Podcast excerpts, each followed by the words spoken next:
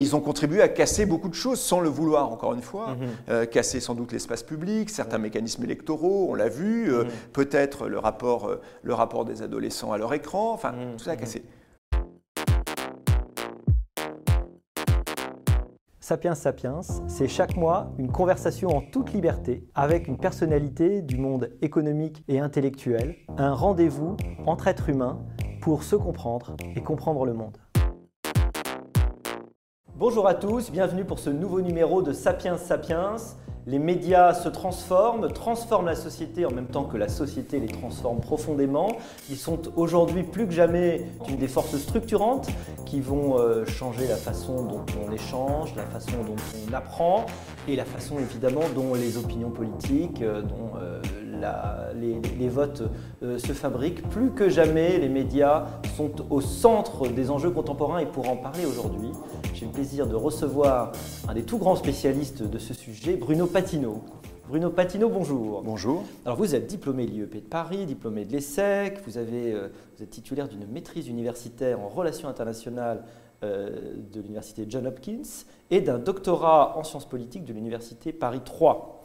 Vous avez commencé euh, par travailler à l'ONU euh, entre 91 et, 1994. 94.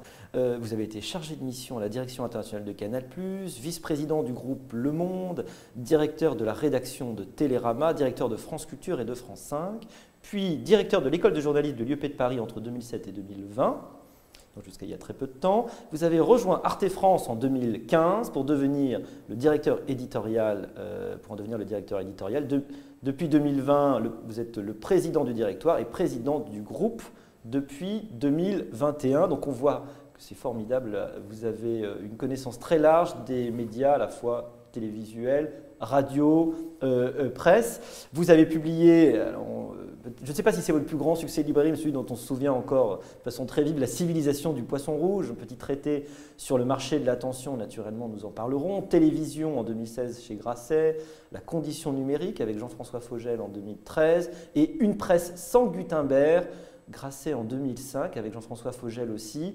Déjà en 2005, euh, c'était euh, visionnaire euh, d'avoir, on ne se rend pas compte combien en 2005, on n'avait pas bien compris encore ce qui était en train de se, passer. Alors, les, confinements successifs, pour commencer, ont changé beaucoup de choses dans nos comportements. On a été beaucoup assignés à résidence, et assignés à résidence, nous avons consommé plus que jamais des médias en ligne, des concerts virtuels. Alors, est-ce que vous croyez que ça a réellement changé les habitudes? Est-ce que le Covid marquera vraiment, du point de vue des médias, euh, un avant et, un après?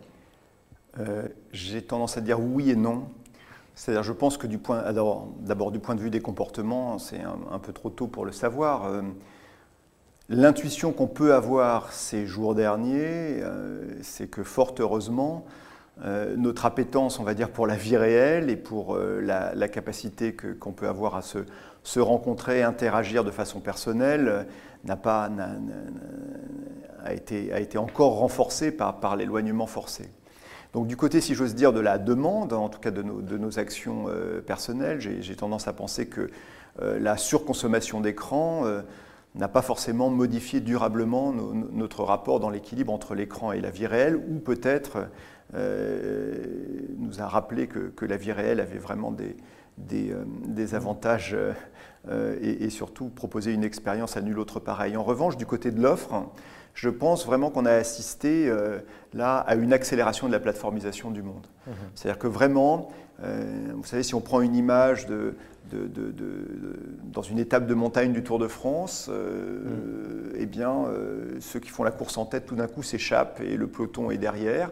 Et je pense qu'on a, qu'on a vraiment franchi euh, en un an peut-être trois ou quatre ans de plateformisation du monde. Mmh. Dans le domaine des médias, c'est une évidence. Quand on dit les médias, c'est l'information, le divertissement et la culture. Dans le domaine de l'éducation, euh, mmh. c'est apparu de façon extrêmement, extrêmement importante. Dans le domaine de la santé, dans le domaine des rapports sociaux en général. Je crois que là, euh, ce qui s'est passé euh, pendant ce moment-là, cette, cette, compression, cette compression temporelle de la plateformisation du monde marque vraiment un avant et un après, oui, ça je le crois. Alors est-ce qu'il faut donc le déplorer, cette, plateformisation? Parlons-en. Donc une polarisation de plus en plus grande des, grands acteurs donc, qui sont de plus en plus importants. On peut déjà d'ailleurs citer Amazon qui s'intéresse de plus en plus aux médias, qui utilise Prime Video comme argument pour faire venir sur sa place de marché et qui visiblement va continuer à être, grâce à sa capacité euh, de, extraordinaire de, financière hein, à, absorber euh, des, catalogues qui font de lui euh, de facto un acteur majeur hein, des, médias comme toujours, si vous voulez, tout ça est très protéiforme en réalité. Mmh. Alors on peut prendre chapitre par chapitre.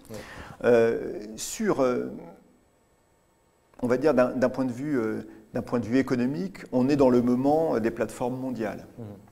Et la question qui se pose, hein, et qui se pose tant, j'allais dire, euh, aux consommateurs ou à l'utilisateur qu'aux régulateurs, euh, voire, euh, voire d'ailleurs qu'à l'investisseur, c'est de savoir si le seul modèle de plateforme possible est un, est, un modèle mondial. Mmh. et donc, si dans chaque domaine, chaque domaine est, comment dire, destiné à être à être euh, dominé par, un acteur. deux ou trois acteurs mondiaux, voire même si à un moment donné on parie sur le fait qu'il y ait trois Internets, un Internet américain, un Internet chinois et peut-être un Internet européen, trois modèles, mais peu importe, la réalité c'est de savoir est-ce que le modèle est forcément mondial ou est-ce qu'il peut être local? Euh, Est-ce qu'il est forcément de puissance ou est-ce qu'il mm. peut être aussi affinitaire? Et je pense que si on prend déjà cette problématique de la taille, ce qui se joue en ce moment, euh, c'est euh, les mouvements d'acteurs pour essayer de voir si le seul modèle est mondial ou pas. Vous, vous, mm. parliez d'Amazon qui, a racheté MGM, donc ça c'est pour mm. continuer à être dans la course à la plateforme mondiale qui aussi produit de façon, euh, euh, j'allais dire, c'est à la fois une mondialisation de la plateforme et une verticalisation de sa plateforme. C'est-à-dire qu'en fait, du producteur jusqu'à jusqu'à jusqu'à la jusqu'à l'interface utilisateur et la maîtrise de la data utilisateur, vous, vous verticalisez et mondialisez. Donc ça, c'est le modèle, j'allais dire, presque euh, omni, omnipotent.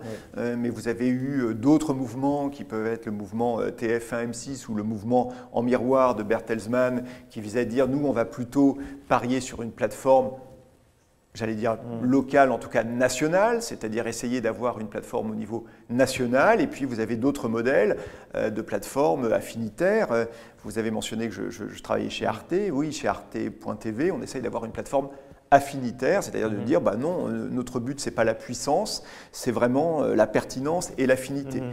Et donc ce qui se joue en ce moment, premièrement, c'est de savoir est-ce qu'il y a un seul et unique modèle de plateforme ou est-ce que finalement la plateformisation générale induit plusieurs modèles possibles euh, à partir du moment où les cadres juridiques, les cadres financiers, euh, les cadres réglementaires en général euh, le permettent mm. Ça, c'est la première question et, elle est économique. Ensuite, vous avez la question de, j'allais dire, de, de, la façon dont se structure la plateforme elle-même. Il n'y a pas un seul modèle de plateforme aujourd'hui, vous avez des modèles de plateforme sur abonnement, euh, et vous avez d'autres qui sont euh, liés à la publicité, vous en avez des troisièmes qui sont collaboratifs, purs, sur modèle économique, et là aussi, euh, les, les, les, conséquences ne sont pas du tout les mêmes. Mhm. donc, ce qui se joue là aussi, c'est est-ce qu'il y a un seul modèle économique pour la plateforme, deux, trois?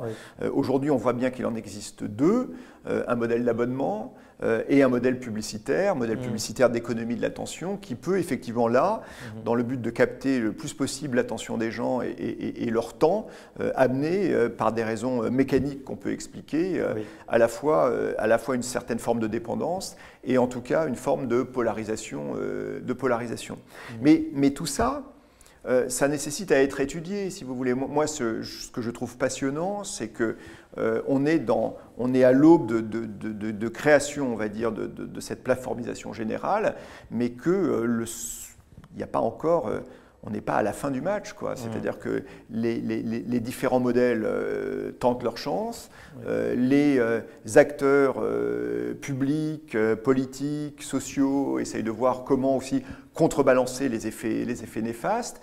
Moi, je suis absolument persuadé que on verra cette époque-là comme comme une époque euh, qui, euh, on va dire, euh, peut être comparée à l'émergence du capitalisme industriel de la fin du 19e, si vous mhm. voulez. C'est-à-dire qu'en ce moment se joue le cadre des 50, 60, 70 prochaines années, et avec tous les acteurs qui jouent, qui jouent leur rôle en ce moment. Oui, parfois on a même envie de penser au Far West un petit peu aussi. Hein. Il y a cette, cette, idée de frontière et puis il y a des modèles qui se cherchent euh, et qui se Il y a des modèles qui, se cherchent et puis, et puis si vous voulez, on, on, contrebalance. Prenons, prenons un exemple, mm. puisque vous, vous, parliez de polarisation. Donc évidemment, parlons des grandes plateformes sociales, parlons par exemple de Facebook ou autres.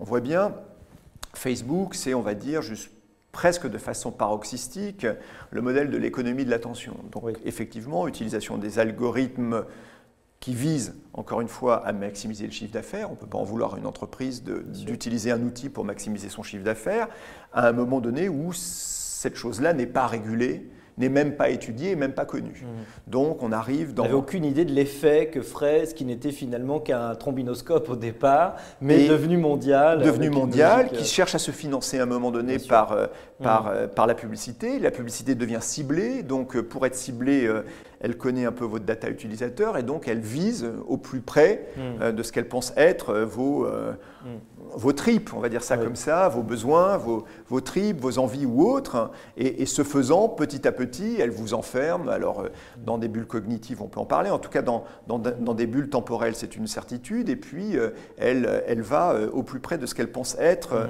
mmh. vos, vos réflexes permanents pour, pour, contribuer à viraliser, pour contribuer à viraliser tout ça. Mmh maximiser votre Ça arrive, on arrive à un moment donné où, Facebook a une telle puissance et, une telle, euh, et un, tel impact que, on va dire, les désordres, vous, savez, ils, ne mettent plus en avant ce qui était leur, à un moment donné leur, euh, leur, euh, leur slogan, vous savez, c'est break things. Il, mm. fallait, il fallait penser vite, agir vite et casser des choses. Ils l'ont fait. Euh, et ils ont contribué à casser beaucoup de choses sans le vouloir, encore une fois. Mhm. Euh, casser sans doute l'espace public, certains mécanismes électoraux, on l'a vu, euh, mhm. peut-être le rapport, le rapport des adolescents à leur écran, enfin, mhm. tout ça a cassé. Bon, et puis, forcément, à un moment donné, y a, ça provoque une réaction. Alors, réaction réglementaire, réaction aussi en termes de, connaissances, c'est-à-dire on essaye d'étudier les choses, mmh. on, voit ils, ont du mal encore à, ouvrir totalement leurs données, mais ils y contribuent. Mais les deux mmh. grandes questions qui sont en fait la enfin les trois qui sont la connaissance de leurs effets, la responsabilité et leur modèle de gouvernance, aujourd'hui même Facebook est dedans, si j'ose mmh. dire. C'est-à-dire que oui, ils commencent à ouvrir, ils ont ouvert récemment là, sur Instagram ou ailleurs, euh, un peu, euh, ils ont mené une étude pendant deux ans sur l'effet du bouton like ou pas, donc euh, mené à bien par des scientifiques.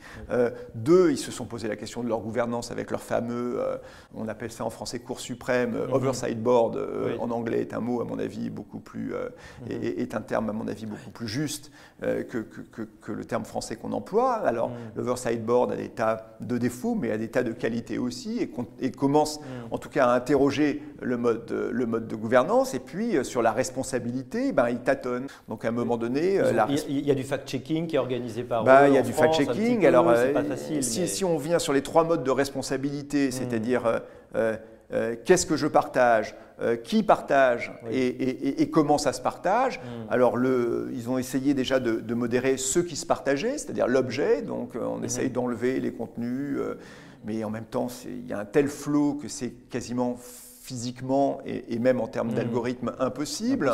Ensuite, mmh. ils ont commencé à se dire on va regarder qui partage. il y a des gens qu'on va, on va évidemment exclure. Là, on a vu effectivement euh, jusqu'à Donald Trump qui a été exclu. Mmh. Et puis, ils ont encore beaucoup de mal à admettre qu'on interroge le comment ça se partage. Parce que comment ça se partage, c'est évidemment, si j'ose dire, étudier un algorithme qui est fait pour augmenter le chiffre d'affaires. Et donc, comment ça se partage tout d'un coup Ça donne un coût justement à la responsabilité. Mhm. Mais ils y viennent petit à petit, encouragés ou forcés par les cadres réglementaires. Mhm. Donc tout ça, ceci pour dire que oui, évidemment, le, le, confinement a accéléré très fortement la plateformisation du monde, mais d'un autre côté, a accéléré aussi la prise de conscience de la plateformisation du monde et donc mhm. les actions qui visent petit à petit à, dire quel quel monde plateformisé, de quel monde plateformisé voulons-nous Parce qu'il n'y a pas de déterminisme technologique. C'est par ça que je voulais terminer, c'est-à-dire qu'en gros, euh, une plateforme, c'est une plateforme. Euh, sa taille mondiale, nationale, locale, de puissance, affinitaire, ou son modèle économique par abonnement, par publicité, etc. Tout ça n'est pas déterminé par la technologie, mais par le choix des acteurs à un moment ou à un autre, et par l'existence d'un cadre réglementaire et financier. Il n'y a pas de déterminisme technologique, mais la technologie détermine. Hein. Code is law et l'algorithme détermine. Oui, mais vous avez mentionné la civilisation du poisson rouge. Le, mm. seul, enfin, le seul but, en tout cas, ce qu'essayait de démontrer ce livre, c'était euh, euh, la technologie associée à un modèle économique. Parce qu'encore une fois, euh, vous faites un Facebook sur abonnement, il ne ressemblera pas du tout à celui que vous avez aujourd'hui, mais absolument pas. Et on peut imaginer qu'il n'y aura pas ce mécanisme de polarisation et, et autres. Vous faites un Facebook, j'allais dire, au mode Wikipédia, c'est-à-dire uniquement basé euh, sur la collaboration et sans monétisation, vous n'aurez mm. pas du tout le même réseau social. Mm. C'est pour ça qu'aujourd'hui, d'ailleurs, vous avez des acteurs, y compris aux États-Unis, qui poussent pour l'émergence euh, de, réseaux sociaux, quelquefois financés par la collectivité ou par l'État, euh, financés par les dons. Mm-hmm. prenez l'information. ma, conviction aujourd'hui, c'est que euh, et, ce sur quoi j'essaye de, travailler un peu de temps en temps, c'est de dire les, les modèles économiques mm. de l'information en ligne à mon avis, ont des influences différentes sur le contenu que vous allez voir. Mhm. C'est-à-dire que vous soyez financé par la publicité, ça amène évidemment euh, euh, euh, les, clickbait, ce qu'on appelle en, mauvais français les articles putaclic. Donc la course à l'audience est freinée, si vous êtes financé par la publicité. Ou si vous êtes financé par la brand content, il y a, il y a comment dire, cette cette remise en cause possible de la frontière entre publicité et contenu éditorial, même s'il euh, il y a des mm. garde-fous. Euh, quand vous êtes financé par l'abonnement, est-ce que ça a des conséquences mm. Ça s'étudie auprès du New York Times et vous voyez que par exemple, la couverture par le New York Times de Donald Trump a donné, a donné naissance à des, on va dire, à, un certain nombre d'échanges à l'intérieur même de la rédaction du New York Times en disant est-ce qu'on n'a pas voulu trop satisfaire nos abonnés? Et donc est-ce que là, vous n'avez pas un risque, j'allais dire, de chapellisation ou d'archipélisation Comme pour certaines chaînes d'information. De, ça, c'est un peu différent, vous êtes sur la pub à nouveau, mais d'archipélisation de votre contenu. Après, vous avez un modèle comme celui du Guardian qui est, qui, qui, qui, mm qui est, à la fois un modèle gratuit, mais fondé sur la contribution euh, mmh. volontaire euh, des gens qui le regardent. Donc tout ceci est en ce moment euh, en pleine, en pleine création, mmh. en pleine constitution, et encore une fois, la technologie n'est déterministe ou en tout cas il y a de déterminisme technologique qu'à partir du moment où c'est associé à un modèle économique. Je ne pense pas que la technologie elle-même, sans qu'on y associe un modèle économique, ait des conséquences immédiates. Alors justement, vous parliez des grandes plateformes et du modèle économique, évidemment la question fondamentale qui va déterminer les technologies qu'on met en place. Est-ce que euh, c'est peut-être le grand espoir qu'on peut avoir, que finalement les synergies dont on a pu rêver sur ces grandes plateformes mondiales euh, de contenu ne soient pas si présentes et qu'il y ait donc des chances pour des acteurs locaux, peut-être euh, plus adaptés à, une autre forme de demande. Euh, finalement, c'est posé la question de l'existence euh, réelle de, ces synergies, de ces effets. on sait qu'on ne regarde pas exactement les mêmes choses quand on est un Français sur Netflix, par exemple, que quand on est un Coréen. Donc, ce pas les mêmes programmes. Donc, il faut, ça veut dire qu'il faut produire de toute façon des programmes différents. Et ça, ça peut être un espoir. C'est-à-dire que les gens ne regardent pas la même chose. Donc, il y a la possibilité pour des producteurs dans des marchés locaux, euh, d'avoir une réussite qui ne soit pas écrasée, balayée euh, par ces immenses plateformes Alors, il y, a deux questions dans, votre question. La première, c'est est-ce que Netflix standardise euh, l'ensemble de la population mondiale? Mm. La réponse manifestement est non, mm. même si ça contribue à faire circuler des choses qui n'auraient pas circulé avant. Donc, au contraire, on pourrait presque dire, ça, ça ressemble plus à la mosaïque à, une mosaïque infinie, euh, qu'à une peinture uniforme. Euh, chaque Netflix est différent. De la même selon couleur, les chaque Netflix est différent. Et puis, hmm. et puis vous, avez, euh, vous avez chacun a accès à des séries auxquelles il n'aurait jamais pu avoir accès avant, hmm. qui viennent de tel ou tel pays, de tel ou tel continent ou autre. Hmm. Donc si vous voulez, ça, il est évident que, que, que, que vous avez, vous avez une capacité pour avoir l'ensemble, parce qu'encore une fois, euh, une plateforme n'est jamais un mass média. Un mass média, c'est un même, un même mm. message, un même contenu pour une population prise comme un agrégat unique. Mm. Euh, ces médias-là, depuis l'arrivée du numérique, c'est des, des, médias massifs par le nombre d'utilisateurs euh, qu'ils qui, ont, mais, mais, mais qui s'appuient sur la multitude, c'est-à-dire qu'ils ne considèrent jamais leur audience comme, j'allais dire, uniforme et, unique. Mm. Et donc, en réalité, les, questions que, pose Netflix, c'est moins, euh, j'allais dire, d'une uniformisation du public, euh, ou en tout cas le public a accès à une mosaïque, que euh, à l'écrasement de la concurrence possible et à une, une certaine standardisation des process de production. Mhm. Bon. Après, tout ne va pas dans le même sens. Moi, encore une fois, je suis, je suis pas du tout, je suis pas du tout pessimiste sur ce qui arrive, je dis que tout se joue en ce moment. Mhm. Et que, euh, me semble-t-il, les grands enjeux euh, des acteurs de différentes tailles, hein, mhm. euh, mais aussi des pouvoirs publics, mais aussi des investisseurs, c'est d'assurer encore une diversité une diversité de taille, d'expression, mhm. de stratégie dans, ce type d'acteurs. Nous vivons dans le moment des, plateformes mondiales. ça ne veut pas dire qu'à côté, il n'existe pas d'autres capacités, d'autres capacités de, création. Netflix a été à un moment donné, ou est toujours, une espèce de plateforme attrape-tout. Euh, maintenant, euh, euh, elle est concurrencée par des plateformes de taille quasiment similaire, en tout cas dans les termes de, capacité d'investissement des, choses, des choses qui arrivent là. Donc le, premier effet possible, c'est celui d'éviction des talents. Mm-hmm. Mais, après tout, quand, j'allais dire la, demande de talent est, à ce point forte, on peut imaginer que du côté de l'éducation ou autre, il va y avoir, euh, beaucoup plus d'expression de talent possible. Mhm. Alors, l'un des effets évidemment des médias, c'est ce qu'on appellerait le soft power. Et en faisant ça, je trahis justement que, en utilisant le terme anglais, je trahis justement que ce soft power, il est d'ores et déjà, euh, il nous vient de l'étranger. Cette influence culturelle, peut-être on peut appeler ça comme ça, est très très forte, portée donc par des euh, plateformes qui sont en majorité extérieures. Donc, l'une des questions qui se pose aujourd'hui, c'est dans cette fameuse exception culturelle française, cette capacité euh, de la culture proprement française à s'exprimer. Est-ce que les nouvelles formes de médias peuvent être euh, un levier euh, pour continuer à, son développement ou est-ce qu'on peut être plutôt pessimiste? Là encore, si vous voulez la, réponse, pardon, je, ne fais que des réponses ambivalentes aujourd'hui, mais, tout ça est très, complexe. Donc on, vit dans un moment de très grande ambivalence.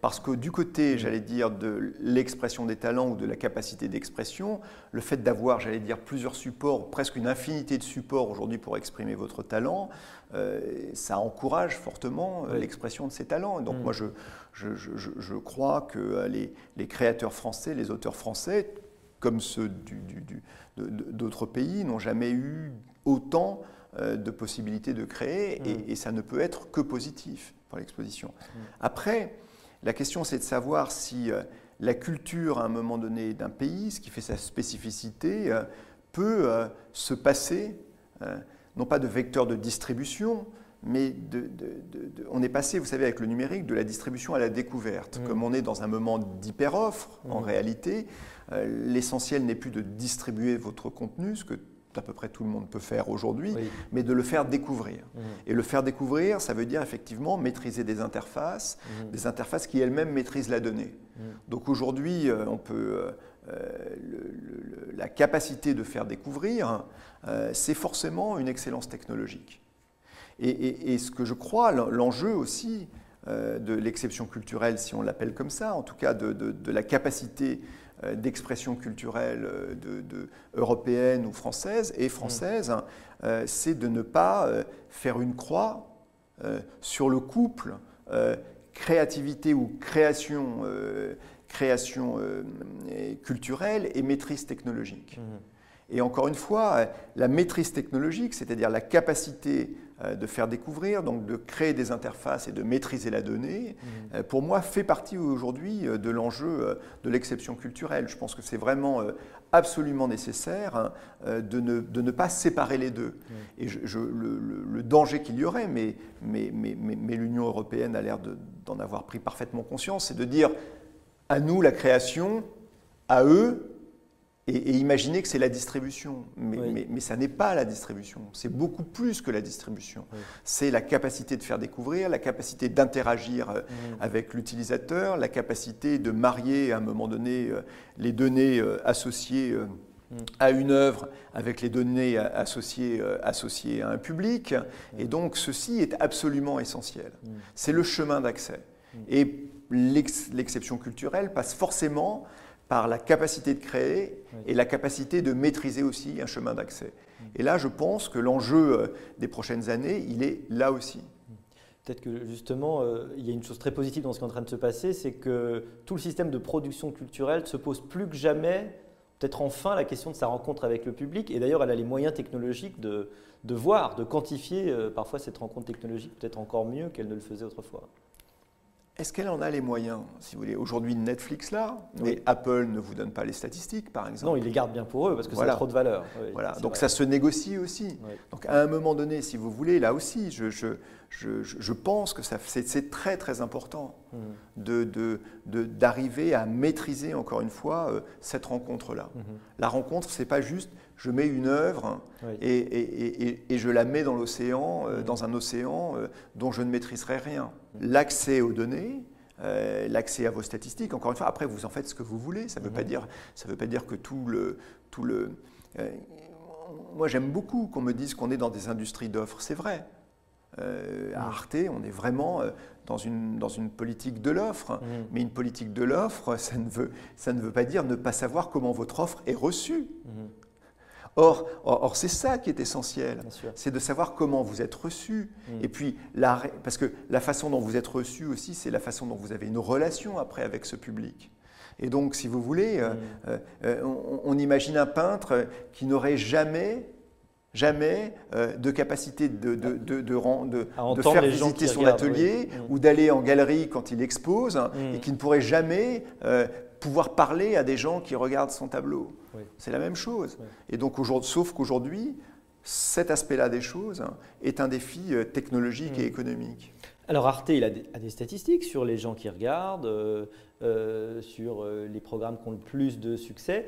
En quoi ça va changer votre offre? Est-ce qu'il y a une réflexion sur ce qui est le plus regardé, ce qui n'est pas regardé? Encore une fois, c'est comme l'algorithme tout à l'heure, si vous mm. voulez le fait de connaître la réaction du public. D'abord, il y a la réaction, j'allais dire, quantitative, combien de personnes, qui.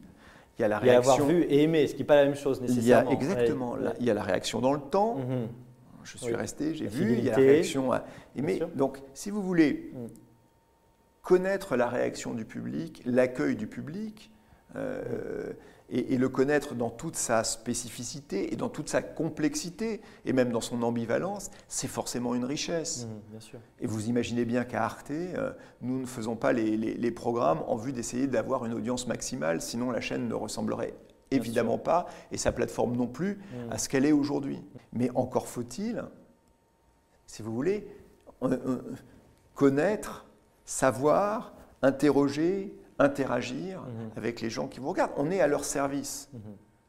On est à leur service dans une ligne éditoriale qui est absolument pas déterminée par le niveau d'audience, mhm. mais qui est une ligne éditoriale choisie, qui met en avant les grands récits, met en avant évidemment le monde de la culture, est européenne, etc. Cette ligne éditoriale, elle est là. Elle vise à rendre en plus, j'espère en tout cas, accessible la complexité du monde et accessible la beauté du monde. C'est ce qu'on dit. Ce qui n'empêche pas d'avoir des chiffres qui sont euh, très bien orienté, hein, si je ne me trompe pas, chez, chez C'est très bien orienté parce que nous pensons justement qu'on répond à hmm. ce contrat qu'on a. demande peut-être l'attente qui trouve euh, tout d'un coup une offre qui ne soupçonnait pas nécessairement. Vous savez, vous avez mentionné, je venais de la presse écrite. En presse écrite, il y a ce qu'on appelle le contrat de lecture. Hmm. Ben, c'est pareil en télévision ou en plateforme. Vous avez un contrat implicite hmm. avec les gens euh, que vous servez.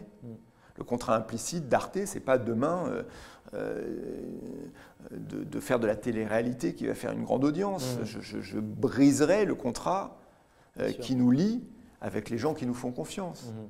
Mais la confiance, elle se base aussi sur la connaissance, la connaissance, la connaissance du public. Et encore une fois, mmh. la capacité de faire découvrir, parce que faire découvrir, c'est proposer quelque chose. Aujourd'hui, si vous ne maîtrisez pas à un moment donné l'interface numérique, et la plateforme qu'on appelle de distribution, mais, mais qui mm. va bien au-delà de la distribution, parce que ce n'est pas juste une mise à disposition, c'est une mise à disposition contextualisée dans un, dans un océan euh, d'infini de contenu. Si vous ne maîtrisez pas ça, mais, mais, mais, mais, vos utilisateurs ne savent même pas que telle ou telle chose existe. Bien sûr, c'est le grand risque. Alors, vous, insistez sur la notion qui me paraît passionnante de faire découvrir, parce que justement, elle nous ramène à cette question, nous ramène à cette question des algorithmes. L'algorithme qui est euh, accusé souvent de créer justement cette bulle cognitive, qui fait que très paradoxalement, là où il est censé vous montrer ce qui pourrait vous intéresser, en fait, il, finit par vous enfermer et de vous montrer que les mêmes choses, voire dans certains cas des, choses délirantes, et, avec évidemment toutes les, les théories du complot et l'effet sur la fabrique de l'opinion qu'on connaît. Alors, comment euh, travailler contre justement cet euh, effet de fermeture euh, qui se développe à travers l'algorithme. Alors chez Arte par exemple, alors chez Arte, il n'y a pas d'algorithme. C'est simple pour le moment, il n'y a pas d'algorithme. c'est simple. C'est à l'ancienne en fait en quelque sorte. Oui, c'est humain. Non mais attendez, vous avez un algorithme, ça recommande quelque chose. Oui. Donc en fonction de ce que vous avez. Donc vous avez on va en reparler. Après, vous avez plusieurs formes de recommandations. Vous avez effectivement la recommandation algorithmique. Vous avez aussi la bonne vieille recommandation humaine. Euh, de gens qui éditorialisent le site, qui mettent en avant. Ça, c'est plutôt celle qu'on promeut chez Arte aujourd'hui. Vous avez la recommandation. Elle, elle est uniforme, elle ne dépend pas de qui regarde. Exactement. Vous avez ensuite la recommandation sociale via, via les réseaux sociaux, et puis la recommandation, j'allais dire, le bouche à oreille aussi, euh, à l'ancienne ou, par critique. Si on prend la recommandation algorithmique, un algorithme, c'est juste une formule mathématique, il fait ce que vous lui dites de faire. Moi, j'étais. Et donc, on parle beaucoup des bulles cognitives ou autres, j'en parle effectivement dans mon ouvrage, mais encore une fois, on parle encore une fois de bulles cognitives, d'algorithmes qui ont été faits pour capter le plus d'attention possible pour des raisons de modèle économique. Mhm. J'y reviens toujours. Mhm. Parce que les algorithmes de Facebook, de YouTube, etc., sont faits pour une et une seule chose, capter le maximum d'attention, donc vous retenir vous hooker, comme on dit, avec euh, du mot, du mot mmh. crochet, faire du brain hacking, comme on le dit, mmh. pour retenir le plus possible votre attention. Mmh. Donc l'algorithme, il vous enferme tout en augmentant la dose petit à petit de ce qu'il vous donne, parce qu'on lui demande de vous enfermer. J'ai été très marqué, il y a... je fais du numérique depuis maintenant 22 ans. Depuis le début. non, mais quand même pas loin. Et en tout cas, de du numérique grand public, ça oui. Et donc, j'ai fait du numérique avant Facebook, euh, et, même quand Google était tout petit. Mm. Et, si vous voulez, je me souviens très très bien, ça devait être, euh, figurez-vous, en 2005 ou 2004. Mm. Déjà, chez Google, je me souviens que un des responsables de leur moteur de recherche avait dit, un de nos enjeux, c'est de mettre de la sérendipité dans un moteur de recherche. Donc déjà, il se posait la question de dire... pour les téléspectateurs. Oui, c'est le hasard. La découverte au hasard. La découverte au hasard. C'était un mot très à la mode au milieu des, années 2000 qui a complètement disparu depuis. Chez les anglo-saxons, c'est assez utilisé, mais pas, tellement en France. En France, ça a disparu, mais c'était à la mode à l'époque. Mm. Donc tout le monde parlait de sérendipité qui est juste le hasard de la découverte. Quoi. il disait comment je mets du hasard dans un moteur de recherche? Et il disait mathématiquement, c'est très très difficile. Ah mais souvent, vous avez des gens aussi qui parlent en disant comment on met euh, dans l'algorithme euh, du hasard, euh, de la découverte, du fait qu'à un moment donné, tout ça, c'est des formulations mathématiques. Mhm. Si aujourd'hui les grandes plateformes sociales ne le font pas, c'est pour des raisons, encore une fois, économiques. Mhm. Pour, pour, pour, Netflix ou autre, l'algorithme vise seulement à réduire le temps que vous allez mettre euh, à trouver votre nouvelle, euh, nouvelle série. Vous savez qu'aujourd'hui, euh, on pense que le, temps de recherche sur Netflix, quand vous passez d'une série à une autre, c'est plus de 15 minutes. Donc pour eux, c'est une perte d'efficacité mhm. colossale. Et donc leur grande angoisse aujourd'hui, c'est de dire comment on réduit ce temps-là. Mm. D'où le carrousel en haut qui éditorialise avec la bande-annonce qui passe, mm. d'où le fait que vous n'avez plus vraiment de page série ou de page programme. Mm. Tout de suite, vous cliquez, vous êtes dedans, parce qu'il vise à réduire votre temps euh, d'insatisfaction quand vous... Quand, Qui est le risque que vous partiez, du coup. Que vous partiez, que, vous disiez c'est trop compliqué. Vous, vous souvenez, vous vous souvenez pas, mais... Euh, il y avait une chanson de Springsteen euh, dans les années 2000 qui disait J'ai 57 chaînes et il n'y a rien à la télé. 57 Channel. Qu'on a, tous, qu'on a tous fait. Tous hein. vu. et, et, quand vous faites, zappé pendant une heure. Quand vous faites des recherches, vous apercevez que du genre, il n'y a rien à la télé, vous le dites quand vous avez plus de 150 chaînes. Mmh, mmh, mmh. Que paradoxalement, quand vous avez que 3 chaînes ou 4 chaînes, vous ne dites jamais il n'y a rien à la télé ce soir. C'est ce que Barry Schwartz a appelé le paradoxe du choix, c'est-à-dire quand vous avez trop de choix, vous ne savez plus choisir. Vous êtes naturellement, vous, nous, tous, insatisfaits parce que le choix est tellement compliqué, vous n'arrivez pas à le faire. Donc Netflix, qui est une richesse, enfin en tout cas en termes de volumétrie inouïe, mm. risque paradoxalement de générer chez vous de l'insatisfaction. Et, vous avez ce risque-là de dire, en fait, il n'y a plus rien dessus. Alors qu'il n'y a jamais eu autant de choses, évidemment. Et que c'est évidemment totalement faux. Il y a plein de choses. Hmm. Et donc, c'est pour ça que leur enjeu, et leur enjeu algorithmique, c'est de réduire le temps que vous allez mettre à faire votre choix, hmm. parce qu'ils savent que la majeure euh, le, majeur endroit où peut naître l'insatisfaction, c'est dans ce moment où vous n'arrivez pas à faire votre choix. dans l'interstice. Mais sur les autres, il s'agit de vous enfermer pour vous garder le plus longtemps possible avec l'autoplay, etc.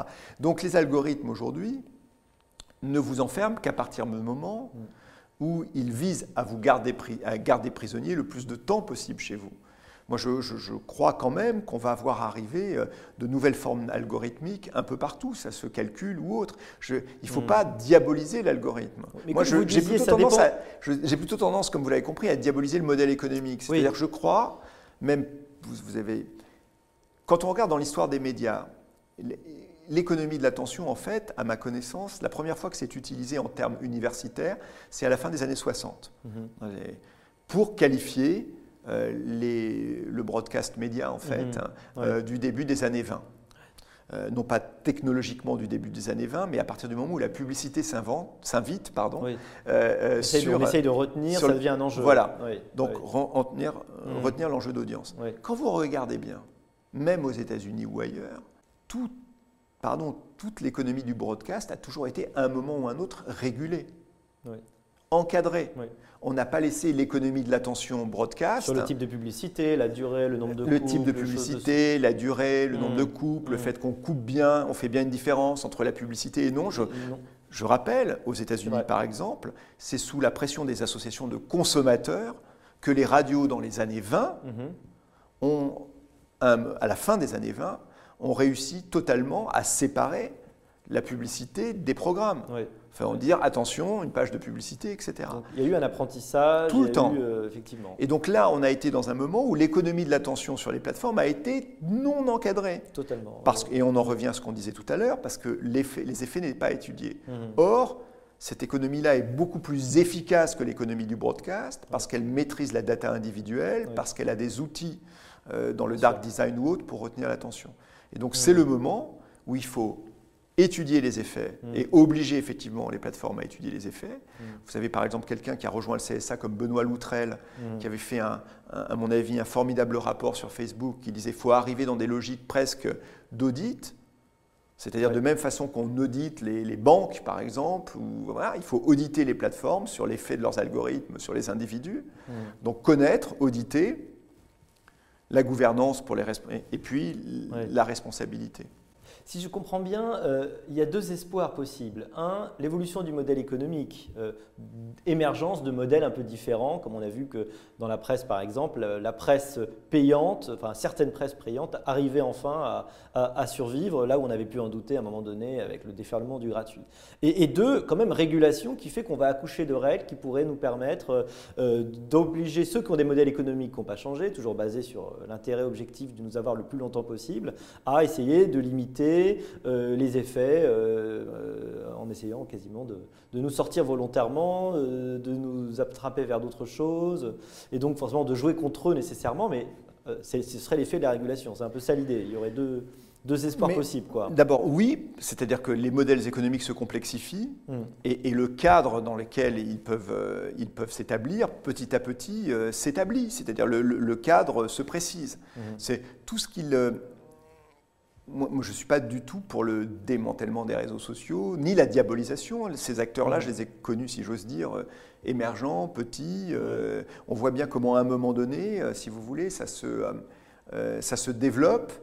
Et aujourd'hui, ça n'est même plus le cas. Je pense que le, moment paroxystique de l'économie de l'attention, c'est il y a deux ans, il y a un an et demi. Mhm. D'ores et déjà aujourd'hui, euh, mhm. on, en revient à ce qu'on disait, on, voit bien que euh, même s'ils y vont bon gré, mal gré... On a déjà progressé, on est déjà dans une phase de reflux. Euh, parce que politiquement, on a quand même vu le, top du top en, termes de conséquences, peut-être avec le Capitole ou des choses comme bah, ça. Et on se dit, est-ce qu'on a, ça y est, est-ce qu'on a commencé le reflux? Est-ce que ça y est, le niveau baisse ou pas? En tout cas, les acteurs commencent à changer leur comportement. Ils ne disent plus. Ce n'est pas notre problème. Rappelez-vous quand même, un an avant l'élection de Donald Trump, hmm. euh, Mark Zuckerberg, euh, je ne sais plus, je crois que c'est les vendredis, il, se réunit toujours avec son. Il fait une espèce de keynote improvisée où il répond aux questions. Et un an, un an et demi avant l'élection de Donald Trump, il y a une question d'un des membres de Facebook qui dit euh, Est-ce qu'on n'est pas en train de favoriser Trump? Et il répond en disant Mais ce n'est pas la question. Nous, on est neutre. On est neutre, Sous-entendu, notre effet est neutre. Aujourd'hui, qu'il le fasse. Plus personne ne soutiendrait. Qu'il le fasse, j'allais dire, euh, euh, de façon joyeuse bon cœur, ou, obligée. Euh, aujourd'hui, mm. il admet une responsabilité, il admet des effets, puisqu'il cherche à les corriger. Mm-hmm. Donc à un moment donné, même d'ailleurs, on, parlait de la pandémie, vous avez Facebook, YouTube, etc., qui ont relayé à un moment donné quand même les messages de prudence. Euh, et puis euh, qui ont essayé de tuer euh, les messages complotistes. Bon, ils y arrivent, ils n'y arrivent pas. Mais quand même, moi je remarque qu'en un an et demi, aucune plateforme ne dit aujourd'hui je suis irresponsable. Hmm. Ils disent tous oui, j'ai un degré hmm. de responsabilité. Hmm. aucune plateforme ne dit je vais faire ce que je veux sans modèle de contre-pouvoir interne ou externe, puisque même Facebook a créé un oversight board. Et aucune plateforme ne dit euh, il n'y a rien à savoir.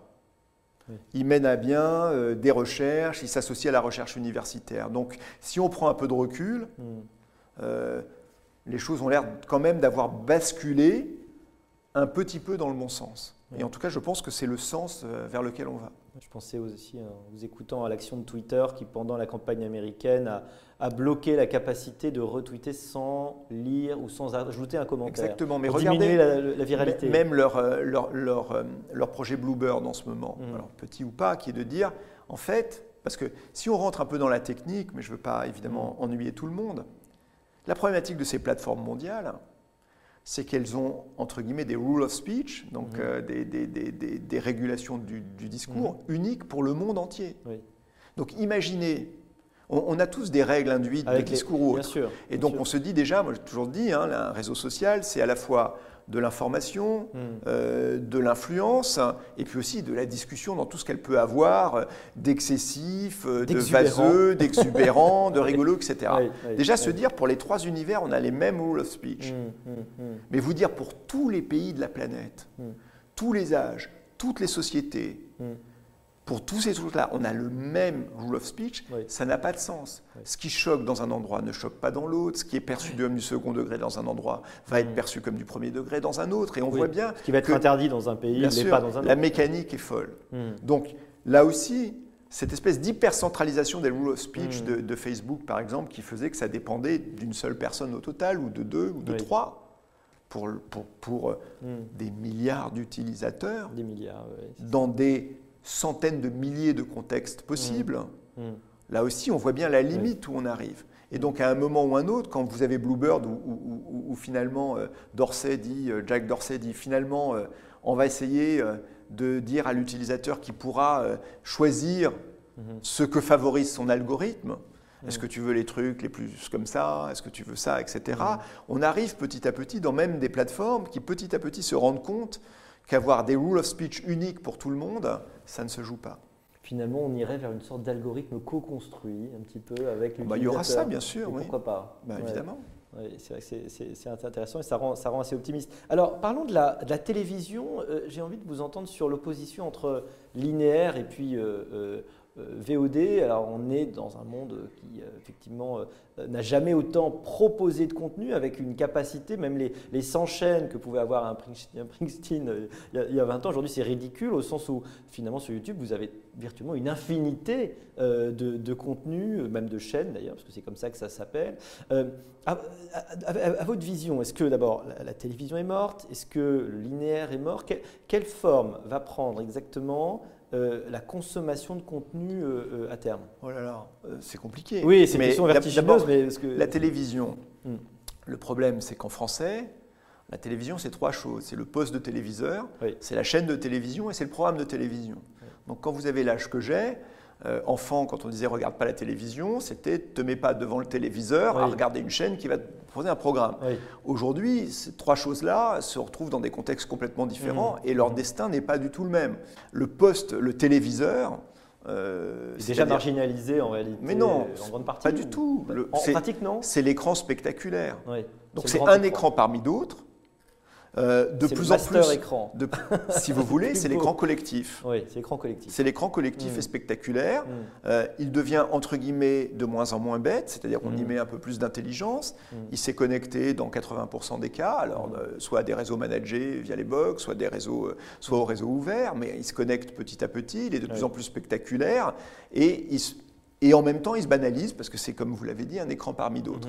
Mais le téléviseur, petit à petit, on peut imaginer quand même que le temps passé devant le téléviseur va rester assez important. Oui. Ce, Euh, que- ce que montrent les statistiques pour l'instant, ce que contre, montre- contre toute attente. Non, On parce que si vous passez que- du temps devant le téléviseur, vous pouvez le passer devant Netflix ou devant arte.tv.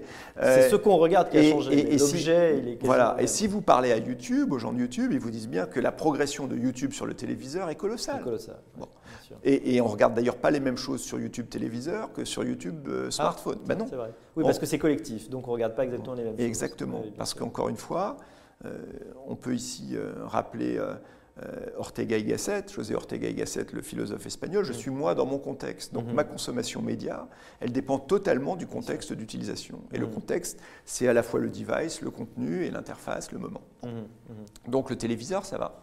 Le programme de télévision, euh, bon, je ne vais pas y revenir. Mm. Euh, Il n'y a jamais eu autant d'images, jamais eu autant de production. Ouais. euh, c'est colossal. Il n'y a pas que les séries, les documentaires, les images de flux, euh, euh, ça produit. Après, il y a la chaîne linéaire. Euh, Est-ce que la chaîne linéaire est morte? Euh, Il y a toujours, comme dans, toujours avec, la, à mon avis, la, la mutation numérique, deux choses différentes. Il y a l'usage et le modèle économique. Mm. Euh, moi, j'ai toujours pensé que euh, les usages s'additionnent les uns aux autres. Oui. Parce qu'on est tous pareils. On veut toutes les solutions. Comme le livre papier, le livre. Mais bien sûr, moi, je, je veux Ouais. absolument, enfin, je souhaite, euh, j'adore avoir, euh, avoir euh, mon journal imprimé, mais je le lis aussi sur tablette et, Mhm. et que d'avoir le choix. Je détesterais que demain, euh, le journal que je lis me dise désormais, nous ne serons disponibles que comme ça. Je Mhm. dis, mais attends. Mhm. Non, ça me va, moi. Tout, mobile, tablette, euh, imprimé, tout ça me va très bien. Mhm. Garde tous les usages. Ouais. Et donc, dans le monde audiovisuel, il en est de même que dans tout le reste, nous souhaitons avoir tous les usages possibles. Et l'usage du linéaire, il est très fortement connoté à deux choses. Alors, à une chose que tout le monde dit tout le temps, qui est évidemment les grands événements, le grand événement sportif, Mm. la soirée politique, etc. Oui. Tout ça, on sait. Mhm. Mais il y a deux autres choses pour lesquelles la télévision linéaire est très importante. Euh, la deuxième chose, c'est malgré tout l'habitude. Mhm. C'est-à-dire que c'est aussi un- un- une relation d'habitude. Le rendez-vous, un peu, non? Oui, la présence habituelle. Oui. Voilà, l'écran Mhm. qui vous propose, vous n'avez pas à faire un choix. Mhm. Il vous propose, donc c'est comme entre guillemets quelqu'un qui entretient une relation avec vous, fait de rituels. Oui. Et ça, c'est aussi très important pour beaucoup de monde. Et, et- et quand on voit que certaines plateformes essayent, entre guillemets, de relinéariser un certain type de contenu, c'est qu'ils se disent, là, il y a quand même cette capacité de donner un rituel, quelque chose d'important. Et la troisième chose, c'est évidemment la, faire du commun, la synchronicité sociale, Oui. très très importante. Euh, moi, je me souviens de quelqu'un à France Télévisions, quand j'y étais, qui me disait toujours, puisque j'étais perçu comme quelqu'un qui amenait le numérique, enfin pas amené, mais enfin qui, qui était très focalisé sur le numérique, euh, qui me disait toujours, regarde le score, et il avait raison, le dimanche soir de films qu'on a déjà tous vus. Mhm. C'est toujours proprement. Et euh, c'est le plaisir Oui. de revoir ensemble, Ensemble. un film qu'on a pourtant vu et que si ça se trouve, on a en DVD, Mhm. dans notre possible. propre DVD Tech. Oui, c'est bien possible. C'est Ah pas oui. possible, c'est certain. Oui, oui. Et il a tout à fait raison. Mhm. C'est-à-dire qu'à un moment donné, ben oui, on a envie de regarder un truc ensemble. Et là aussi, les plateformes ne se sont pas trompées. Quand vous avez Netflix ou autre qui vous propose de faire une, entre guillemets, partie, comme ils appellent, c'est-à-dire de vous mettre en lien avec vos amis euh, pour pouvoir regarder en même temps, au même moment, on voit ça. Et donc la chaîne linéaire sur les événements, l'habitude et la synchronicité sociale, Mhm. ça a une force en termes d'usage que même si les plateformes essayent d'approcher, etc., les plateformes n'approchent pas. Donc, Ouais. oui, l'usage du linéaire a de beaux jours devant lui et répond à ce besoin. Après, il y a le modèle économique qui va derrière. Et là, le modèle économique, donc si on peut dire que les usages s'additionnent, les modèles économiques, souvent, eux, euh, Se divisent. se détruisent hein, Se ou au moins se divisent. challenge. Se divise en tout cas pour la publicité. Voilà, se, sûr, se- mais- se challenge euh, et, et- et ont tendance à être en confrontation les uns avec les autres, donc pas être une addition. Donc être patron de médias, en réalité, c'est toujours vivre dans ces deux mondes, ou, Mhm. plutôt avec cette injonction contradictoire de multiplier les usages hein, et d'avoir des modèles économiques qui, par ailleurs, euh, ont tendance euh, de multiplier les usages de modèles économiques qui s'affrontent. Et donc, euh, vous êtes toujours entre les deux. Mhm. Et les modèles économiques, là, oui, on, peut, on, on se dit que là, effectivement, une chaîne, j'allais dire, toute seule, euh, avec un mode de financement non changé, euh, dans un cadre réglementaire qui lui empêche d'avoir de la propriété intellectuelle, c'est compliqué, Mhm. le modèle économique. Mais le challenge, il est avant tout économique. Mhm. Je, pense pour les grandes modèles, pour, pour- pour les chaînes gratuites financées par la publicité. Vous savez bien, euh, on ne va pas en parler là, mais le chiffre d'affaires publicitaire de la télévision en France, euh, en 20 ans, n'a pas varié. Mhm. Toujours 3 milliards. Entre-temps, le- le- les- les- les- la, publicité digitale Il s'est divisé sur une offre. euh, la publicité digitale, c'est-. Oui. a changé de nature et s'est concentré sur les plateformes. Il, il faut bien voir d'où on vient. Mhm. Vous avez mentionné que, enfin, j'ai mentionné tout à l'heure, je faisais du, du Moi, je me souviens en 2000 ce qu'on m'a dit sur la publicité numérique. Mhm. Je ne dirais pas à qui. Mais quelqu'un m'a dit, tu sais, si un jour la publicité numérique arrive au niveau de la publicité du cinéma en France, ça sera le bout de la route. Mhm. Alors que le cinéma, c'est quoi en pourcentage C'est- quelques pourcents. Euh, ouais. C'est vraiment pas grand-chose. Aujourd'hui, euh, on estime à presque deux fois le marché publicité de la télévision, la publicité numérique en Ouais, France. ouais. Je me Personne, souviens quand ça l'a dépassé déjà. en l'an on était- en l'an 2000, personne n'imaginait ça. ouais. On On, n'imagine on- imaginait que ça pouvait peut-être arriver au niveau de la publicité radio. Mhm, mhm.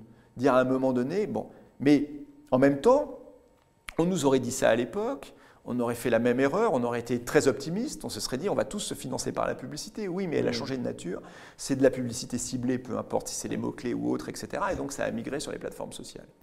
Donc ça n'est plus sur les médias. Donc le principal enjeu des chaînes linéaires à venir, il n'est pas, il pas en termes d'usage, il est en termes de modèle économique et de Mhm. diversification du modèle économique. On, on parlait de régulation, je crois que tout récemment, il y a quelques progrès justement sur la propriété intellectuelle des, euh, de leurs œuvres par les chaînes gratuites, si je ne me trompe pas, euh, avec effectivement des quelques... Ça évolue. Voilà, ça évolue euh, enfin, je crois que ça fait longtemps qu'on en parlait. Alors pour terminer, je pose la question traditionnelle. Bruno Patino, comment on choisit de devenir un homme de médias? Alors, pour vous- bien vous répondre, je dirais par hasard et par mémoire, en fait. Si je veux être tout à fait honnête, par hasard d'abord. Euh, moi, j'ai travaillé pour le programme des Nations Unies euh, pour le développement au Chili, Mhm. Euh, dans, les, dans ce qu'on appelait la transition à la démocratie au Chili. C'était l'époque Oui, où- Pinochet. où Pinochet était encore commandant en chef de l'armée de Mhm. terre. Et, euh, et, euh, et- et sa constitution était encore évidemment totalement euh, euh, comment dire, oui, enfin, c'était elle qui, qui structurait la vie politique du pays et c'était un, un gouvernement de transition. Mm. Et un jour, je lisais un, j'étais dans un café au Chili où je lisais un folio euh, et quelqu'un s'est approché de moi et m'a demandé s'il pouvait me m'emprunter le livre après. C'était, c'était pas facile de trouver des livres en français. Internet n'existait Oui, pas. Je parle de ça, on était en 91, je crois, quelque chose comme ça. Mhm. Et cette personne était le correspondant du Monde. Mhm. Et m'a proposé, puisqu'il repartait en France, euh, de faire son intérim en attendant que le journal décide d'avoir. euh, Et donc vous voilà correspondant Euh, du monde au Chili. Et voilà, et l'intérim a duré, et je suis devenu correspondant du Monde au Chili. Ça, c'est le hasard. Mais la mémoire, il faut dire que c'était un univers euh, euh, que j'aimais beaucoup. Mon père travaillait à Radio France, mhm. et mon grand-père avait travaillé dans les imprimeries de presse. Ah. Voilà. Donc, ce- quand il m'a proposé ça, ça a dû évoquer un peu de mémoire enfantine. Passionnant. Merci beaucoup Bruno Patino. Merci à vous. Merci beaucoup.